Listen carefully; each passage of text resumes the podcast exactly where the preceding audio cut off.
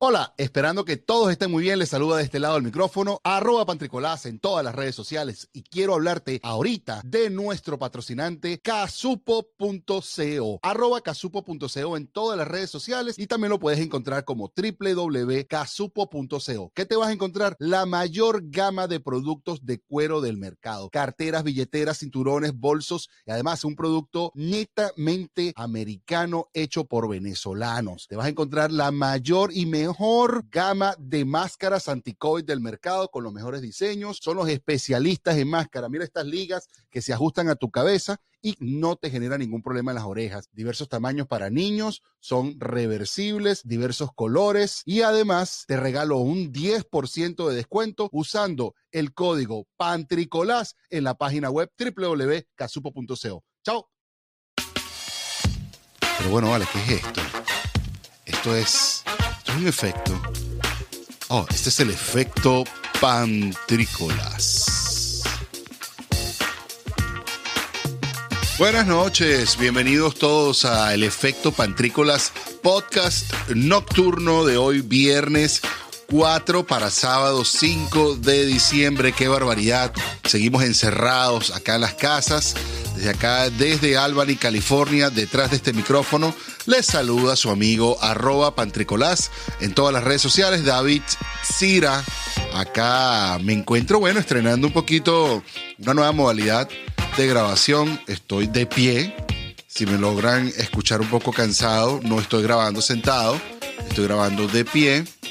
No quise poner la cámara cuando me prometí que el nocturno iba a empezar a hacerlo con cámara y por otro lado, bueno, quiero darle las gracias a todos los que nos atienden todas las noches en este podcast nocturno que la otra vez me preguntaron de qué va este podcast nocturno. En el cap episodio anterior número Chucky me lo saqué allí con el doctor Juan Jaramillo y en esta oportunidad 14 que es mi número favorito también lo voy a comentar dejándole saber que él eh, podcast nocturno es eso, pues unas reflexiones nocturnas acerca de las cosas que yo leo o acerca de las cosas que veo en Twitter, redes sociales o, lo que voy leyendo en algunas que otras páginas web de la de, por allí, pues de las que yo leo. Entre una de ellas me llamó muchísimo la atención un, una, un, un, un ¿cómo se dice esto? Un reportaje acerca de las sectas más mortíferas y peligrosas del mundo, bueno, de la historia. Estas probablemente no son todas, sino algunas, y no necesariamente son tan mortíferas, así como si fueran culebras o algo así, sino que en realidad son ideas locas que se le ha ocurrido a unas personas y otros prefieren seguir a estos locos en vez de seguir sus propios sueños. Pero antes de comenzar, quiero hablarte de la gente que hace posible este podcast. ¿Y quién es la gente que hace posible este podcast? Bueno, número uno, lo hace posible, número uno, digamos, en el orden de, la gente que está trabajando detrás de todo esto. Bueno, número uno, quiero hablarte de la gente de casupo.co. ¿Y qué vas a encontrarte en casupo.co? Bueno, te vas a encontrar la gama de productos de cuero, de cuero italiano, diseñado por venezolanos, producido en Estados Unidos. Qué maravilla y qué manguangua. ¿Qué te vas a encontrar también en casupo.co? Te vas a encontrar una maravillosa gama de máscaras anti-COVID que son probablemente las mejores del mercado. También quiero darle las gracias al doctor Juan Jaramillo y a su página www.drjuanjara.com y su plan de salud integral, el cual, bueno, yo aquí voy perdiendo peso, mejorando un poco mi salud en general y ya pronto seré el gladiador que algún día soñé que iba a ser. Pronto, pronto, pronto, pronto lo seré. También quiero dar las gracias a una de nuestros anunciantes que está para la radio solamente, pero quiero dar las gracias en este instante, quien es Ella Burton, que nos acompañó en la entrevista que vamos a presentar el lunes 7 de diciembre para la radio wearlatinosradio.com. Entonces, quienes no nos habían escuchado anteriormente, Acá en este podcast nocturno les digo que estos son reflexiones nocturnas que a mí se me van pasando por la cabeza días anteriores, obviamente, no puede ser hoy. Bueno, aunque hoy también.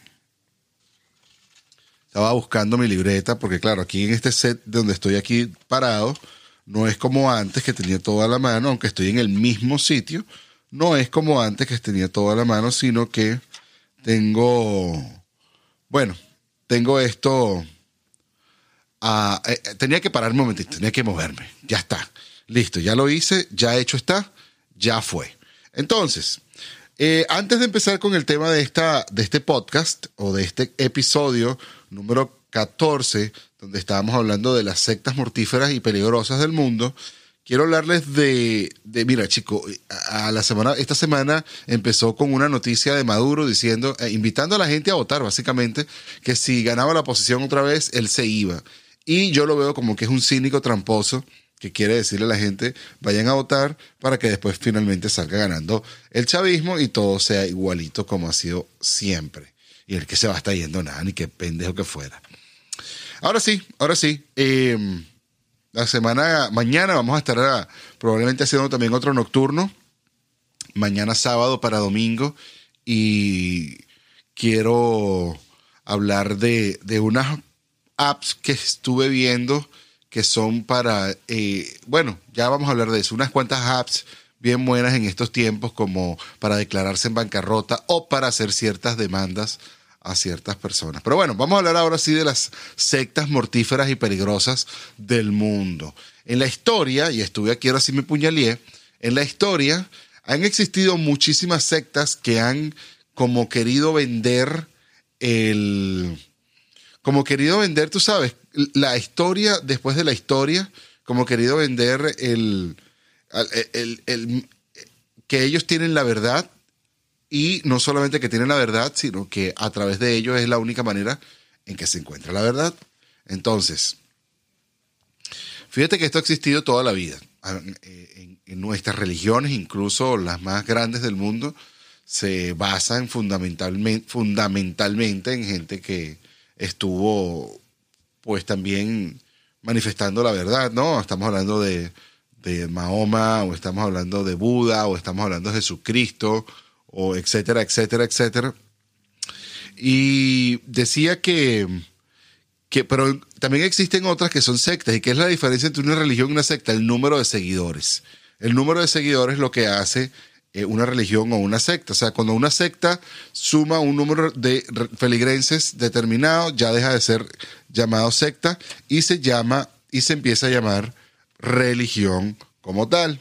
Entonces ya tiene que tener unos parámetros y eso por aquí y por allá. Eh, eso me hace pensar mucho en la Scientology y esto que probablemente ya no son sectas, sino que ya empiezan a ser religión. Y lo mismo va a pasar, por supuesto, con Herbalife. Por supuesto que va a pasar. Em, decía que, ahora sí, decía que em, las sectas más mortíferas y peligrosas, vamos a hablar de unas cuantas que tenemos acá, son unas siete, más o menos ocho, que me, gustó destacarlas por su, por su, por lo, lo interesante de sus historias. Quisiera comenzar en primer lugar con el movimiento para la restauración de los diez mandamientos. Imagínate tú. Vamos a, bueno, vamos a comenzar, vamos a comenzar con otra. Esa me gusta, en realidad. Pero, pero vamos a hablar, en primer lugar, de la Iglesia de la Unificación. La Iglesia de la Unificación fue fundada en 1954 en Corea del Sur por Sung Myung Moon. Y esta iglesia que después se trasladó a los Estados Unidos también, le ha permitido a su dueño convertirse en el dueño de muchísimos hoteles, de los cuales no voy a conversar ahorita, de muchísimos periódicos, que tampoco les voy a dar propaganda, muchísimos restaurantes, que los cuales desconozco totalmente, televisoras, las cuales también desconozco, y hasta academias de arte, de artes marciales, donde se enseña esta filosofía. Fíjate que esto es bien interesante porque lo extraordinario de esta religión, que anteriormente fue secta, es que la celebración de las multitudinarias eh, eh, nupcias, o sea, mucha gente se casa como en un, como en un, eh, como en un concierto de rock, bueno, se casa un gentío. Y eso es así como, así es la iglesia, así hace las, las bodas esta iglesia. Pero, y, bueno, por, eh, me llamó muchísimo la atención porque está en el récord Guinness de las nupcias, o sea, de la boda más grande del mundo. tienen enseñanzas en que ponderan la, el la conservadurismo, que es diferente al conservacionismo, este, porque el conservacionismo va asociado a la conservación de los recursos y el conservadurismo va asociado a ser conservador. Son conservadores cristianos, no sé mucho de dónde, de dónde se basa de todas maneras, porque se tienen muchos rasgos de, de misoginia y, y también tienen comportamientos homofóbicos y antisemitas y es una de las más estrictas en todas sus normas en cuanto a las religiones, ¿no? Cuando digo antisemitas y homofóbicas es porque hacen ciertos ataques directos a estas comunidades. Em, bien, bien interesante por el tema de los récords Guinness. Y porque se vino de Corea y está aquí en Estados Unidos. Aseguro, aseguran, ellos aseguran que Cristo fracasó porque no se casó, y entonces Dios lo castigó, y entonces Moon, quien es la reencarnación de Cristo, entonces se convirtió en el nuevo Mesías para Dios y para consumar la misión que Jesús no pudo cumplir y así resolver los problemas de la tierra. Imagínate tú. Algunos afirman que los miembros de esta secta deben tener siempre una foto de Moon mientras tienen relaciones sexuales con su pareja y los miembros de las y los miembros de las parejas deben limpiarse con un pañuelo santificado Coño, imagino que te venden el, el pañuelito también y por ahí está el negocio. Segunda secta interesante, esta me enteré hace poquito, bueno, leyendo este artículo, dice la familia Manson. La familia Manson era una de estas sectas secretas que tal vez, bueno, no era tan secreta, sino que era la más famosa de la historia. Y es que los jóvenes seguían a favor de Charles Manson a los finales de los 60, en 1960, Asesinaron a muchísimas personas mientras escribían canciones de los Beatles en las paredes con la sangre de sus víctimas. Ese era como el most operandi. Y en su mayoría las sectas se componían de mujeres jóvenes que de algún modo, sin ser obligadas, aceptaban ser así como sirvientas y prostitutas para Manson. Yo no, no, no ¿Quién sabe qué les daría? Por ahí estuve leyendo algo de Manson y dice que muchos aseguran que Manson tenía una gran capacidad para manipular a la gente y que tenía, bueno, muchísimos seguidores por esa misma razón, ¿no?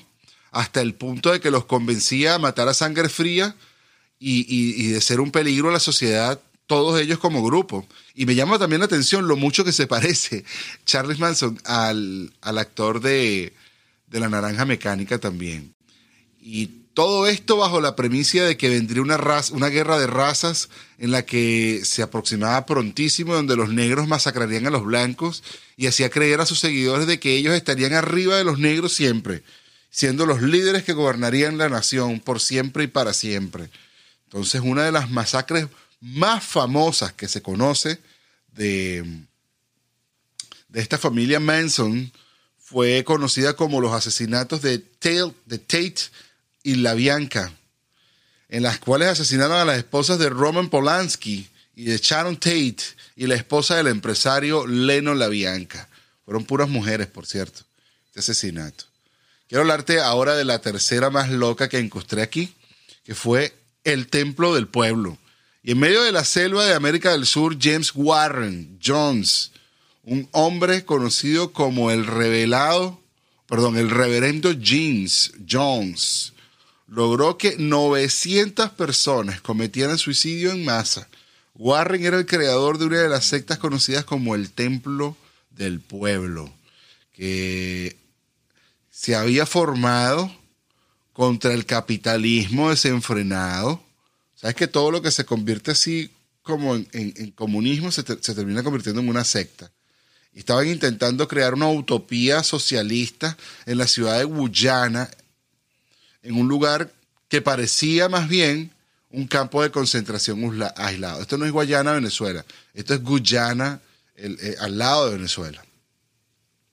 El templo del, pueblo Es una secta, bueno, era una secta que se formó precisamente en Indianápolis en los años 50, el año de la secta, supongo, y que más tarde se trasladó a Redwood Valley en California, aquí mismito, por cierto, cuando decidieron que, bueno, que los Estados Unidos era demasiado estrecho para su pensamiento y que ellos no tenían un pensamiento muy abierto y se fueron de California hacia Johnstown, en Guyana. Según algunos testimonios, la, la, comida era simplemente arroz y algunas legumbres para los miembros, mientras que su líder disfrutaba de carnita sabroso mientras, y algunos otros alimentos refrigerados, quién sabe si un cochinito por ahí, y qué es lo que más se comía. Aquellos tenían que, que tenían problemas de conducta eran encerrados en cajas de madera muy estrechas, y los que intentaban escapar eran drogados hasta dejarlos incapacitados de por vida. Un policía de la zona aseguró en aquellos años de que todos los miembros recibían una golpiza y que existía un hoyo de tortura donde los niños eran tirados ahí en la mitad de la noche. Otros decían que los niños mayores eran desnudados, amarrados para después ser electrocutados por sus genitales. Oye, bien bueno, en vez de electrocutarse ellos mismos, bien sabroso. Oyendo un chamito, ¿verdad que sí? bueno, bueno, esta gente eh, al final del día, muchos familiares se, preocuparon por lo que estaba ocurriendo con, esta gente que se desapareció, porque se, desapareció un gentío que se fue. Y bueno, vinieron unos investigadores que se fueron desde California hasta allá, hasta Guyana. Y bueno, cuando esto se, se conoció, mm, básicamente toda la congregación se tomó un culé y se murieron, una bebida con arsénico, pero Jones fue asesinado con un tiro en la cabeza. Solamente 33 miembros pudieron salvarse y fueron los que contaron lo que pasó. La iglesia del pueblo, imagínate tú. Eh, una secta que intentaba sobre, que trataba de la invasión de los alienígenas, este se llama The Havens Gate y fue liderada por, por, por, por un hombre que tiene una cara de loco interesante. Pero bueno, les voy a hablar un poquito de, de Havens Gate y ahorita le hablo del hombre. Eh, llegaría junto, porque estaban pensando que esta era una secta que intentaba sobrevivir la invasión de alienígena que se creía que llegaría junto al cometa Halley y liderada por Marshall Applewhite, Búsquenlo, en Google, Marshall Applewhite. Y los miembros de la secta creían que la Tierra sería limpiada y reciclada por los extraterrestres. Y Applewhite convenció a sus 40 miembros de suicidarse para que sus almas subieran a la nave, o sea, la nave espacial que estaba detrás del cometa Halley y que se encontraba, bueno, este, esperando por ellos. Esa misma noche del cometa Halley encontraron a los 40 miembros eh, pues muertos, todos con una característica interesante, pantalones nuevos, zapatos negros nuevos, eh, con una cinta en la mano que tenía una escritura que decía las puertas del cielo, equipo visitante, tenían 5 dólares y 75 centavos en el bolsillo, todos ellos cubiertos con un mantel morado del torso para arriba, la cara y todo. Loquísimo, loquísimo, espeluznante. Aún se encuentran eh, algunas personas que siguen creyendo que esto es verdad. Quiero hablarte también de Aun Kirko, quien es este Aún Shinrikio, Bestia. Aún Shinrikio. Esta, bueno, es una de las de las sectas este, esta es una secta japonesa interesante porque esta secta japonesa no solamente fue una secta, sino que también además tiene actos terroristas que atacaron eh, a, Japón durante los años 90 y más o menos dejaron unos 12 muertos en el, en el metro de Tokio cuando la policía, pues, porque al principio tenían una creencia determinada, pero después se dieron cuenta que era una, pues, una, una, una, una red terrorista. Y cuando los encontraron en el templo, eh, ellos estaban convencidos de que venía una tercera guerra mundial y ellos iban a salvar el mundo. Cuando, bueno, allanaron el centro, encontraron, encontraron arsenal químico como para matar a unas 4 millones de personas de un solo ataque. Increíble. Eh, les quería comentar, como estaba comenzando, eh, el movimiento para la restauración de los diez mandamientos, lo cual también es interesante. Esto tuvo como principio en la cabecita de una ex, prostituta conocida como Credonia Maigueride, que este, del norte de África, tengo entendido. Y bueno, lo que buscaban era que se cumplieran los diez mandamientos a cabalidad, que no se quedara nada allí guardado y después también se convirtieron en una medio ah, especie rara y le dijeron que el mundo se iba a acabar en, el año 2000, cuando se dieron cuenta que el año no se acabó en el año 2000 y, y todo el mundo los obligaron a vender todas sus, sus pertenencias le, la gente se molestó y luego los quemaron vivos a todos y los que no los, hicieron una fiesta de fin de año, los quemaron vivos a todos y los que no asistieron los apuñalearon o los ahorcaron. Los mataron a todos. Finalmente estamos acá ya con la última, que es la Orden del Templo Solar, donde en 1973 Joy DiMambro después de pertenecer a varios cultos religiosos, decidió crear su propio culto religioso, conocido como el Centro para la Preparación de la Nueva Era. Comenzó a recibir dinero de sus seguidores y adquirió una mansión en Ginebra, Suiza. Qué chévere. Prácticamente el conde Drácula. Y en 1984 su secta obtuvo el nombre de la Orden del Templo del Sol. Luc Jouret, un médico de Belga, simpatizó tanto con la orden y fue su entusiasmo que se convirtió en un guía y en un profeta espiritual de la misma que se acababan de inventar. Oye, qué sabroso. La secta buscaba con ahínco el santo grial, la afirmación del espíritu, de lo espiritual y preparar al mundo para la segunda llegada de Cristo. Imagínate tú. En la Orden del Templo, en 1994, asesinaron una pareja y a su bebé en el centro de Quebec porque aseguraban que el casi recién nacido era el anticristo. El niño fue apuñalado seis veces con la estaca de madera y hubo más de 70 muertos ese día. Y al siguiente día hubo muchísimos suicidios en masa que fueron la gente de esta secta. Habiendo dejado esto dicho, lo que quería comentarles es lo horrible y loco que se ha convertido el mundo. Y, bueno, estemos muy atentos de no desviarnos por las creencias de uno, sino estar muy atentos a lo que nuestro corazón manda. Yo no soy quien para decirte en qué creer y en quién no, pero sí te digo que, que te cuides mucho, que aquí se te quiere muchísimo y que tenemos muchísima fraternidad para ti también. Cariño, fraternidad, arroba Pantricolaje en todas las redes sociales. Nos estamos viendo mañana en el episodio 15. Bye bye. Esto fue el Nocturno, capítulo 14.